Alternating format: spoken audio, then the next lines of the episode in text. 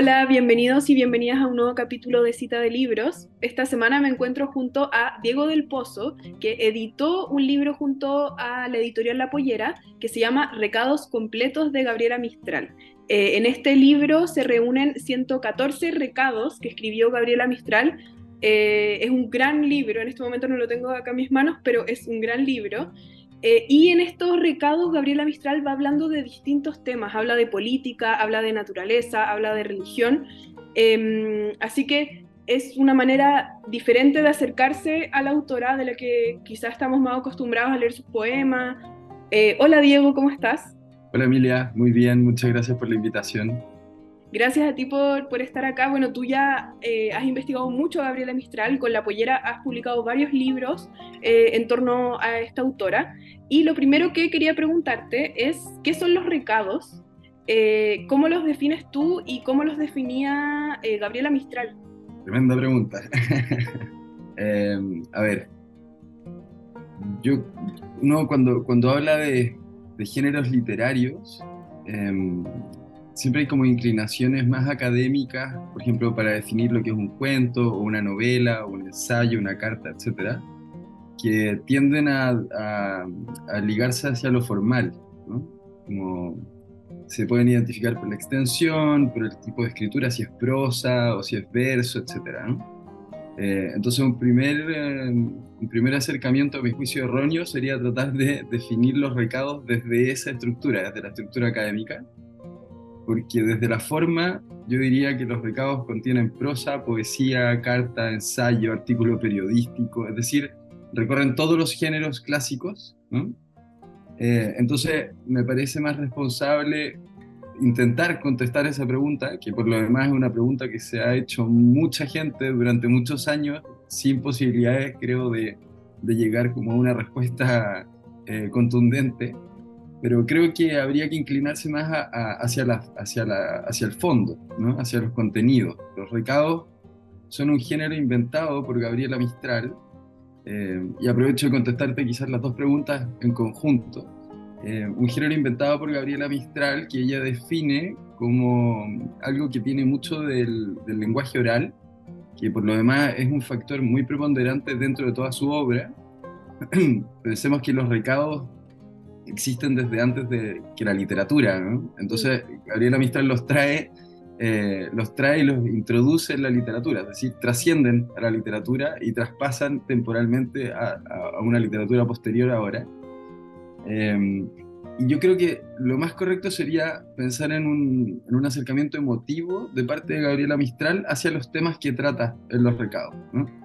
Quizás habría que hacer un poco como de, historiografía de la literatura de Gabriela Mistral para entender que el primer recado que ella publica en el año 34 em, es producto de un acuerdo laboral que tiene con el Mercurio y donde inicia una serie de textos que ella decide publicar en prosa cada 15 días. Se llaman entonces los recados quincenales de Gabriela Mistral eh, una Gabriela Mistral que a esas alturas ya tiene 45 años, es decir, estamos muy lejos de la joven que escribió los, sonetos de la muerte, ¿cierto? La que publicó Desolación, es ya eh, una poeta consagrada, un intelectual eh, de alto vuelo, que sabe muy bien lo que está haciendo, lo que está escribiendo, no está en búsqueda de su voz, sino que por el contrario, ¿no? ya es un proceso de que ya, ya ha madurado todo el proceso de desarrollo, entonces se encajan ahí el inicio de los recados. Y tiene que ver también con la distancia de Gabriela Mistral hacia Chile, principalmente, y también hacia Latinoamérica. Y escribe la gran mayoría desde Europa primero, luego cuando está en Brasil también escribe otros recados, desde México también, y luego en Estados Unidos igual, pero inicialmente desde Europa, cuando lleva ya unos 10 años, eh, si obviamos un poco el corto paso que tuvo el año 25, pensando desde el año 22 hasta el año 34, me lleva un poco más de 10 años lejos. Entonces, otras formas de las que ella se refiere a sus recados es porque no tiene el tiempo de contestar la gran cantidad de cartas acumuladas que tiene. Dice medio millar de cartas, ¿no? o sea, tiene 500 cartas que quiere contestar. Se los nombra como cartas para muchos. Le dice, le dice a su editor, esto los recados del inicio, ¿no? los del año 34-35 le dice a su editor que será una posta barroca, que me parece un concepto muy lindo en el sentido de que van a ser tremendamente misceláneos, eh, lo cual también recoge la esencia, creo, de la variedad de temas de toda la obra de Mistral. tenemos un acercamiento emotivo que se desarrolla a través de este, este concepto de los recados, eh, una multiplicidad total de las formas utilizadas, que luego aparecen también recados en Tala, aparecen en Lagar, hay poemas eh, posteriormente inéditos, eh, o sea, que quedaron inéditos y que hoy día ya conocemos, pero, pero entonces sabemos también que fueron, que tituló recados a, textos que, que, eran poesía directamente. Entonces, no sé si esto contesta en algo tu pregunta, en verdad yo creo que abre más cosas que las que cierra, pero, pero así como todo lo que me pasa a veces con Gabriela Mistral, yo más que cerrar caminos me gusta más abrirlos, ¿ah? me gusta más abrir la discusión y creo que el inicio con los recados parte un poco como tratar de definirlo, es más bien abrir la discusión que cerrarla. Es que justamente por eso encuentro que, que es tan interesante porque al final eh, creo yo que Gabriela Mistral sentía la libertad un poco de querer transmitir ideas y la forma iba cambiando de una cosa a otra eh, y encuentro que Recado, eh, no sé, lo encuentro brillante haberlo nombrado así, como eh, pienso en, aló, te dejaron un recado, o le quiere dejar un recado a alguien, encuentro que... Pasar a ver al vecino, tocarle la puerta, hasta el vecino le puede dejar un recado, claro, claro, muy cotidiano. Es, algo cotidiano, pero llevado a otro nivel, que era un poco lo que también destacaba Gabriela Mistral, su prosa que es muy rica. Em, te quería preguntar también cómo fue el proceso de creación del libro, cómo tú fuiste recopilando estos recados, dónde los fuiste encontrando, etc. Es un...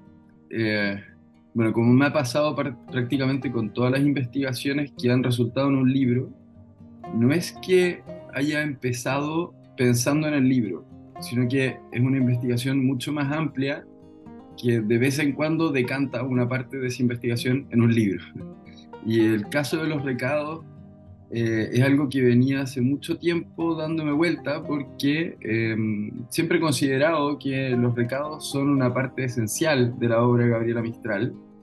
Em, digamos que los libros que he tratado de hacer de Gabriela Mistral son libros que a mí me han faltado en mi proceso de investigación, eh, en mi acercamiento hacia ella. O sea, trato de hacer libros que creo que a otros les pueden servir como a mí me faltaron, digamos. Y, y con los recados me venía pasando hace muchos años que encontraba recados que, por ejemplo, no estaban antologados, que, que, habían estado en algún periódico por ahí, en el legado inédito había muchos, encontré algunos también en Centroamérica, en Estados Unidos, eh, pero a partir de, de, otras investigaciones también, y luego, luego de que habíamos publicado el último libro que es La Pollera, Toda culpa es un misterio, que lo publicamos el 2020, si no me equivoco, el 2020, em, me acuerdo que hablamos con Simón y, con uno de los editores de La Pollera y me preguntó como, ¿qué más, qué más se podría hacer? Y yo le dije que por el instante no tenía muchas ideas que podía hacer, pero algo que me fascinaría hacer era eh, compilar los recados, pero que me parecía una tarea muy difícil porque no tenía en ese momento idea de cuántos podían llegar a ser, ni tampoco de qué tan largo podía ser el, proceso de, de, búsqueda. Eh, pero más o menos ahí empezó el, el bicho de, decir, a ver, ¿qué hay aquí? Y, y, ya como bien en serio, yo creo que me, me, puse como desde el año 2021, como de inicios del año, eh, quizás un poquito antes, a, ver qué cosas había de los recados y, y, solamente desde los inéditos primero, o sea, tenía muchos otros compilados obviamente, pero, pero solamente desde los inéditos porque estaba consciente de que la Biblioteca Nacional iba a publicar la obra escogida. Eh, entonces pensé que quizás iban a aparecer la gran mayoría de los recados ahí, pero cuando ya pude ver los textos, o sea, estos ocho tomos, que por lo demás es una tremenda publicación la que hizo la Biblioteca Nacional, pero ahí me di cuenta que la verdad no había eh, ni de cerca eh, ni la mitad, digamos, de los recados que yo tenía compilados hasta ese momento. Así dije, bueno, en verdad, efectivamente se puede hacer algo importante con los recados que nunca se ha hecho. Eh, y ahí ya me, dediqué los últimos dos años a rastrear por todas partes, todo lo, todo lo que pude, digamos, periódicos antiguos, antologías antiguas también, eh, mucho en el legado inédito, algunas cartas que se habían enviado, que estaban en manos de otras personas, en fin. Eh, hasta que llegué a esta cantidad pantagruélica de 114 recados y, 750 páginas. Claro, sí. Es, un ladrillo de libro, lo cual espantaba a todos, ¿ah? porque el, o sea, si bien ahora ya el libro está circulando hace un rato, ya ha tenido muy buena recepción y, y, la verdad es que la, gente ha ido corriendo a comprarlo, que sé yo, le ha ido súper bien. En varias librerías me han contado que ha sido los más vendidos, en fin. Eh, igual en, un principio fue un poco como eh, dudamos de si era buena idea publicarlo todo, todos los recados en un solo tomo. No sé si eh, era muy atrevido quizás publicar un libro de 750 páginas en, en esta época, ¿no? pero bueno, al final decidimos que sí, que Recados Completos era un libro que tenía que existir que probablemente iba a ayudar a muchos. y creo que esto es algo, otra cosa muy linda del libro, que creo que puede ser un libro que le pueda servir a la gente que jamás ha leído a Gabriela Mistral. Eh, puede ser como un, buen puntapié, como un, buen pie, de inicio de leer a Mistral. Y también para la gente que ya la ha leído y que la conoce bien y que le gusta mucho, va a contar muchas cosas que no eran conocidas. ¿no? Mm. Y, y, a mi juicio, es, como es de este proceso más bien final de la vida de Gabriela Mistral, uno se encuentra con lo mejor de Mistral también. ¿no? Sí, justamente eh, eso es lo que a mí me parece interesante del libro, que eh, podemos ir eh, más allá de la obra literaria de, de, Gabriela Mistral y podemos entender un poco qué era lo que pensaba, qué era sobre ciertos temas que todavía siguen siendo temas contingentes. Em, y de hecho, la otra vez, hace un par de días, estuve viendo una entrevista de Greta Gerwig, la directora de Barbie, y ella decía que le gustaba hacer cine porque creía que las ideas quedaban y las personas no, las personas se mueren. Eh, y me recordó mucho a eso. Siento que esto es como una forma de poder acercarse a Gabriela Mistral, eh, pero más allá, obviamente esto también es parte de su obra literaria, creo yo, eh, pero acercarse también a lo que pensaba sobre temas que son muy interesantes. Habla de la naturaleza, de la política, que, que también es muy interesante eso. Eh, entonces quería preguntarte si hay algo que te haya sorprendido de los recados que fuiste encontrando, si nos podrías contar alguna anécdota interesante sobre estos recados. Eh, hay, muchas, ¿eh? pero lo que pasa es que igual las, las anécdotas de los investigadores literarios generalmente no son tan entretenidas, lo cual las puedo compartir, obviamente.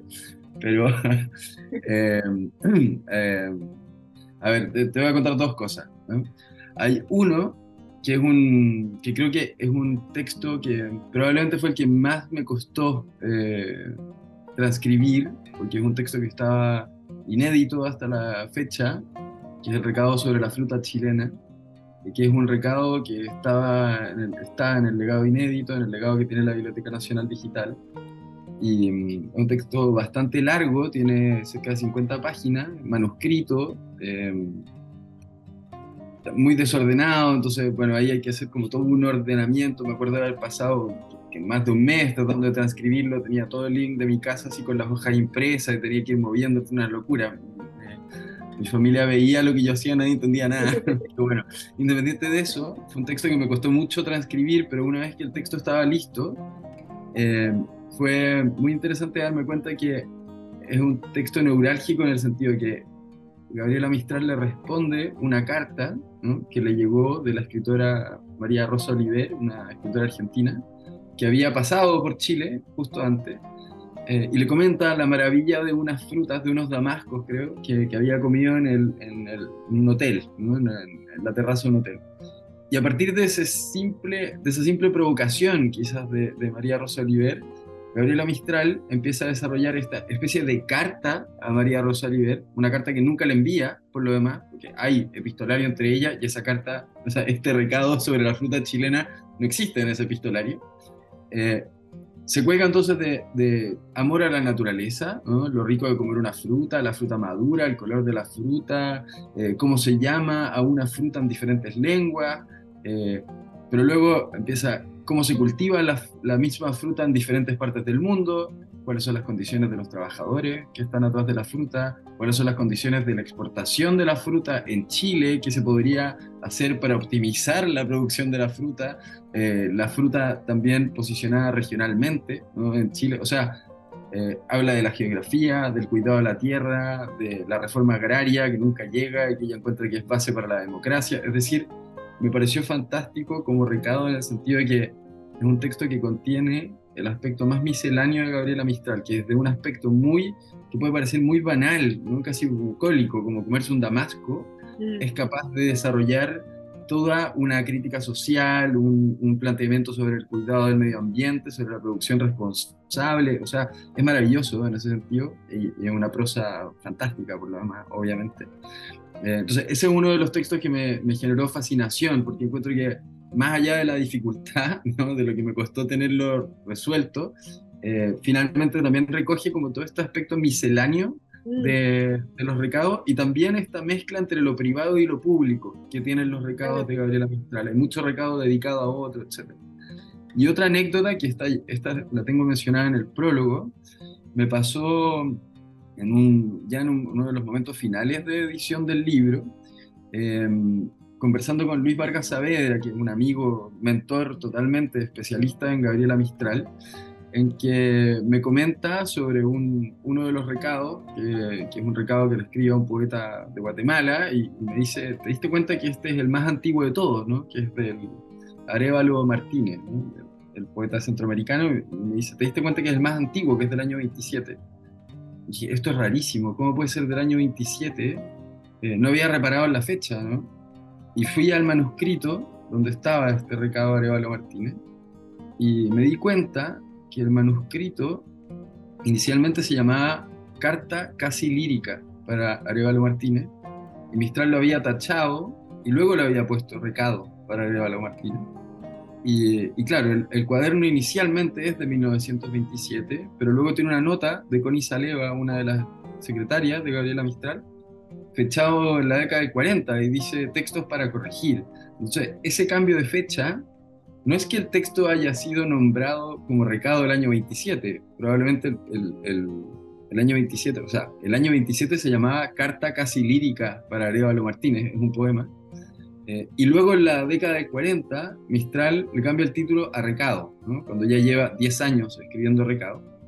Eh, entonces, eso nos dice dos cosas. Nos dice, en primer lugar, que Gabriela Mistral era una incesante correctora de su propia obra eh, es decir, veía a su obra como una, una, cosa jamás terminada, que era capaz de volver a textos escritos hace 20 años y volver a trabajarlo, eh, lo cual nos habla mucho de, de su, su, acercamiento ¿no? sensible hacia, hacia, su propio trabajo.